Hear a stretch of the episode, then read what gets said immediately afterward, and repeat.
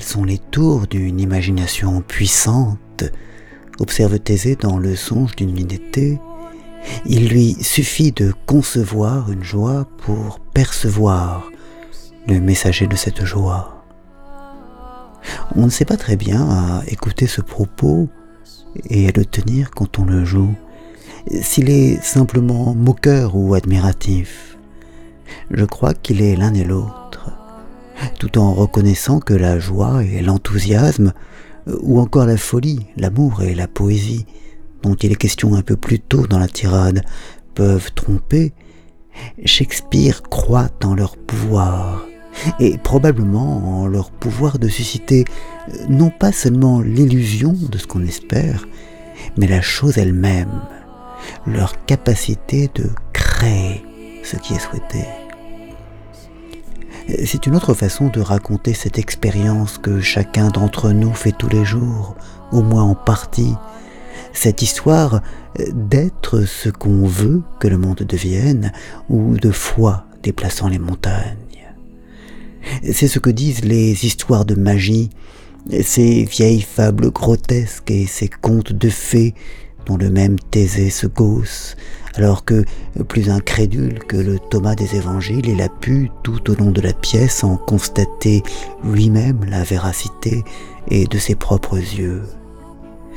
Être heureux pour provoquer le bonheur, joyeux pour susciter la joie, calme pour que le calme s'étende et doux pour recevoir de la douceur, cette capacité à changer le monde autour de nous du simple fait de notre humeur est bien réelle.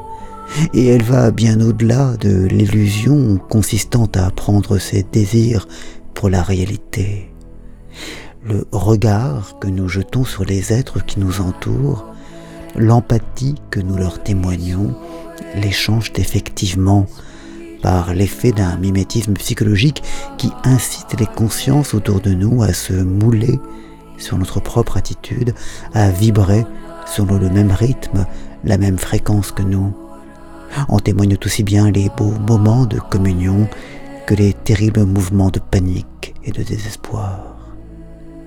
La magie commence quand ce pouvoir que nous connaissons tous s'exerce non seulement sur nos semblables, mais sur d'autres êtres animés. Mais ce n'est en fait alors qu'une demi-magie. Il faut être bien sourd, bien aveugle, bien insensible aux choses et à la vie pour ne pas ressentir le lien profond qui nous lie aux autres animaux et pour ne pas comprendre que nous puissions, sans mots ni signes, partager avec eux une immensité d'émotions, échanger des intentions.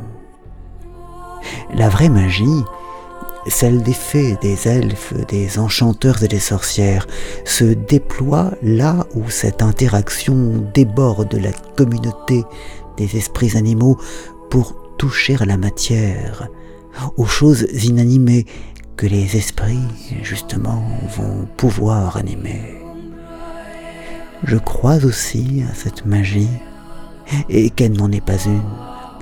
Je crois que l'idée que nous nous faisons des choses et des lieux finit par les modifier, par en changer la nature, car elle modifie notre comportement à leur égard.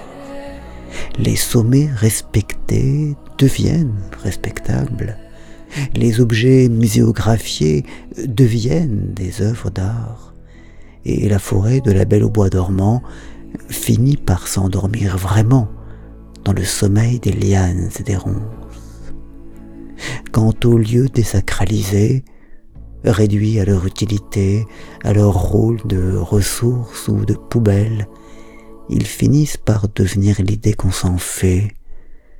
C'est pourquoi il ne suffira pas, pour sauver le monde, de sobriété et de respect, il y faudra aussi du réenchantement et de la poésie, de la magie et du sacré.